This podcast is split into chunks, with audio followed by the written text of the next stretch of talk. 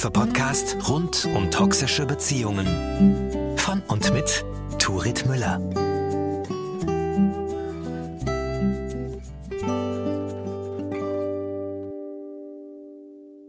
Moin und herzlich willkommen zur ersten Folge von meinem neuen Podcast Mutiges Herz. Ich bin Turit und ich habe selbst eine toxische Beziehung erlebt, obwohl ich Psychologin bin. Ich sage immer, wenn es mir passieren kann, kann es allen passieren. Das ist auch so ein bisschen, wo ich herkomme.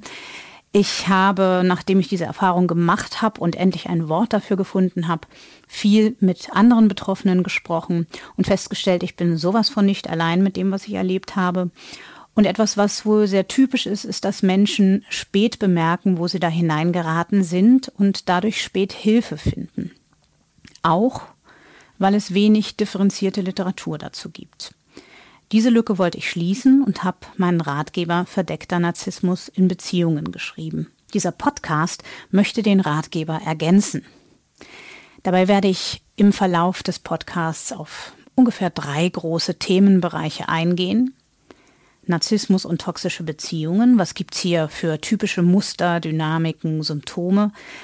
Wie kann ich herausfinden, ob meine Partnerschaft sich in diese Richtung bewegt und ja, ob es vielleicht an der Zeit ist, darüber nachzudenken, mich zu lösen aus dieser Bindung. Wie kann ich das überhaupt anstellen? Und der zweite große Bereich, wenn ich so eine Partnerschaft hinter mir habe, wie kann ich dann wieder auf die Füße kommen? Wie kann ich mich heilen und die Wunden, die mir geschlagen wurden? Was ist vielleicht auch nötig, um zu verhindern, dass mir so etwas nochmal passiert? Und der dritte große Themenblock wird dann eben genau das sein, die Beziehung danach. Wie kann ich mich auf Dating einlassen? Wie kann ich sicherstellen, dass es diesmal eine gesunde Beziehung ist? Wie kann ich auch mit den traumatischen Erfahrungen, die ich vielleicht gemacht habe, in dieser neuen Liebesbeziehung umgehen? Äh, wie kann ich dafür sorgen, dass ich beim nächsten Mal wirklich Liebe erlebe, echte Liebe? Heute möchte ich erstmal ein paar Basics besprechen, damit wir so ein bisschen eine gemeinsame Grundlage haben, von der aus wir starten können. Denn das Wort Narzissmus ist komplex. Sogar die Fachwelt ist sich da nicht ganz einig und diskutiert immer noch über Definitionen. Das beginnt spätestens bei der Frage, ob es eigentlich sowas wie pathologischen und gesunden Narzissmus gibt, also krankhaften und gesunden Narzissmus. Dazu gibt es grob drei verschiedene Richtungen von Theorien.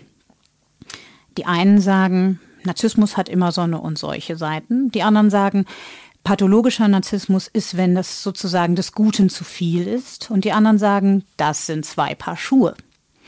Ich persönlich hänge eher der letzten Denkrichtung an, denn Hand aufs Herz. Wenn ich gesundes Selbstvertrauen mitbringe, das, was man also unter gesundem Narzissmus versteht, wenn ich mich verkaufen kann und von meinem Wert überzeugt bin, dann habe ich es doch nicht nötig, jemand anders klein zu machen, um mich groß zu fühlen. Das, was man unter pathologischem Narzissmus versteht. Mein Eindruck ist, das sind zwei verschiedene Konzepte. Aber selbst wenn wir diese Frage für uns geklärt haben, geht die Schwierigkeit mit den Begrifflichkeiten weiter. Denn das, was wir gemeinhin unter Narzissmus verstehen, das ist ja so etwas wie Großkotzigkeit, Überheblichkeit, Anspruchsdenken, Arroganz, ähm, andere klein machen, andere kritisieren, mh, besondere Behandlung wünschen und so weiter. Das sind alles Eigenschaften, die man als grandiosen Narzissmus beschreiben könnte. Grandioser Narzissmus ist aber nur eine Spielart von Narzissmus. Es gibt eine andere Seite der Medaille, das ist der sogenannte vulnerable Narzissmus. Der vulnerable Narzissmus sieht auf den ersten Blick alles andere als narzisstisch aus, denn Betroffene sind vielleicht eher schüchtern, vielleicht eben gar nicht von sich und ihrem Wert überzeugt auf den ersten Blick, vielleicht sogar ein bisschen selbst unsicher und eher ja, Empathie weckend dadurch, dass sie sich in der Opferrolle befinden. Diese Menschen sind vielleicht sogar etwas depressiv oder wirken zumindest so. Das heißt, die sehen überhaupt nicht aus in ihrem Verhalten, als würde es sich hier um narzisstische Menschen handeln. Pinkes und sein Forschungsteam gehen davon aus, dass narzisstische Menschen immer beide Seiten der Medaille in sich tragen. Dass es also immer gleichzeitig grandiose und vulnerable Eigenschaften und Verhaltensweisen gibt.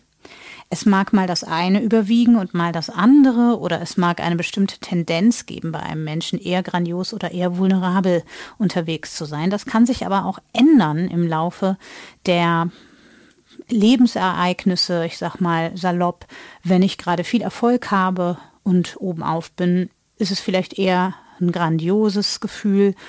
Und in den Momenten, wo eine Pleitewelle mich ereilt und ich verlassen werde, ist es vielleicht eher der vulnerable Narzissmus. Es gibt also immer eine Mischung aus beiden Seiten der Medaille. Und um das Chaos perfekt zu machen, können sich diese beiden Seiten auch noch auf unterschiedliche Weise ausdrücken. Offen, also für die Sinne beobachtbar, und verdeckt, also so, dass ich es nicht direkt beobachten kann, sondern Schlussfolgern muss. Hier könnte ich zum Beispiel sagen, wenn ein Mensch hilfsbereit ist, dann würde man ja erstmal gar nicht denken, dass der narzisstisch ist. Aber es könnte sein, dass ich bemerke, dass diese Person, das kommt mir irgendwie komisch vor, ich kann vielleicht auch gar nicht den Finger drauf legen, bis ich vielleicht die ein oder andere einschlägige Erfahrung mache, dass diese Person mir gar nicht hilft, weil sie empathisch ist oder altruistisch ist, aus Mitgefühl, sondern dass sie mir vielleicht hilft, um sich mir überlegen zu fühlen oder um Bewunderung dafür zu bekommen, dass sie so hilfsbereit ist, auf irgendeine Art um ihrem Selbstwert dienlich zu sein. Das könnte also eine Spielart sein, wo ich erst darauf schließen muss, dass es sich hier um narzisstische Verhaltensweisen handelt, da ich auf den ersten Blick gar nicht erkennen kann, dass dieses Verhalten narzisstisch motiviert ist. Das wäre also eher verdeckt. Wenn ich jemandem sage, du bist ein Nichts, ich bin dir überlegen, ich übertreibe nur ein bisschen, dann ist es allerdings sehr offen. Ja? Zwischen diesen beiden Polen bewegt sich das Verhalten und zwar auch wieder aller Betroffener. Es kann also immer grandiose und vulnerable Seiten geben in einem Menschen und die können sich sowohl offen als auch verdeckt zeigen. Es ist immer eine Mischung. Manche Menschen haben vielleicht eher eine grandios offene Ausprägung, andere vielleicht eher eine verdeckt vulnerable, wo es schwieriger zu erkennen ist. Und alles Mögliche dazwischen wäre denkbar. Gerade, dass es eben so etwas wie vulnerablen oder verdeckten Narzissmus gibt, macht es aber so schwer zu erkennen, wenn wir es mit Narzissmus zu tun haben. Weil wir in keinster Weise bemerken, dass es hier um Narzissmus geht. Und wenn wir die Suchmaschine unseres Vertrauens befragen und die typischen Verhaltensweisen äh, herausfinden, dann passt das möglicherweise gar nicht zu dem, was uns zu Hause begegnet. Weil wir da einen extrem sympathischen, hilfsbereiten, vielleicht sogar ein bisschen schüchternen, zurückhaltenden Menschen haben, der nach unserem Dafürhalten so gar nicht narzisstisch rüberkommt.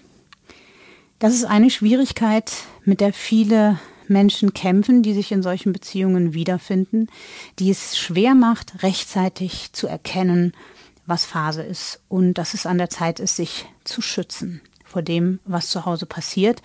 Denn es ist nicht weniger äh, zerstörerisch, in so einer Beziehung eine Erosion des Selbstwertgefühls zu erleben, sondern eher verheerender, weil wir uns nicht dagegen schützen können, weil wir gar nicht bemerken, was mit uns passiert. Dazu bald mehr hier. Was genau macht verdeckten Narzissmus aus und überhaupt, woran erkenne ich Narzissmus in einer Partnerschaft? Die Frage, die ich heute aber so ein bisschen für die Tasche mitgeben möchte, ist die Frage, wir haben jetzt viel über Diagnosen sozusagen gesprochen. Ist die Diagnose eigentlich ausschlaggebend für die Entscheidung bleiben oder gehen? Denn das ist natürlich etwas, was viele Betroffene umtreibt. Auch Menschen, die zu mir ins Coaching kommen, kommen oft mit der Frage, wie finde ich raus, ob das Narzissmus ist, ob das wirklich Narzissmus ist, ob ich dann gehen muss. Das ist aber tatsächlich gar nicht unbedingt die zentrale Frage, sondern die zentrale Frage könnte sein, zum Beispiel, ähm, bin ich eigentlich glücklich? Und wenn nicht, kann ich daran in meiner Beziehung eigentlich noch was ändern? Ist da noch Luft nach oben? Haben wir noch die Möglichkeit, ähm, ja, eine gesundere Dynamik zusammenzufinden? Und wenn diese Frage Nein lautet, dann ist es eigentlich völlig irrelevant, ob und welche Diagnosen vorliegen oder auch nicht, was in einem Coaching sowieso nur bedingt geklärt werden kann, da man keine ähm, Diagnosen in Abwesenheit stellen kann, sondern dann ist die Frage eigentlich schon beantwortet. Wenn es dir in deiner Beziehung nicht gut geht und es keine Perspektive gibt, das zu verändern, hast du deine Antwort.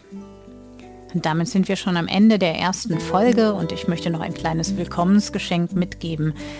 Auf sinnsucher.de ist mein Online-Kurs beim nächsten Mal Liebe erschienen. Da geht es eben genau darum, wie komme ich aus einer toxischen Beziehung raus und finde eine gesunde Partnerschaft. Wenn du mutiges Herz 20 in Großbuchstaben und zusammen eingibst, bekommst du 20% Rabatt. Wenn du Fragen hast, die über diesen Podcast hinausgehen, wenn du Ideen hast, was für Folgen dich interessieren würden, dann freue ich mich, wenn du mir schreibst. Ideen, Impulse sind immer willkommen. Hier ist der Raum, darauf einzugehen. Und bis wir uns wieder hören, wünsche ich dir für die Dinge, die dich gerade umtreiben, vor allen Dingen viel Klarheit. Und ich sage jetzt Tschüss, mach's gut. Bis zum nächsten Mal.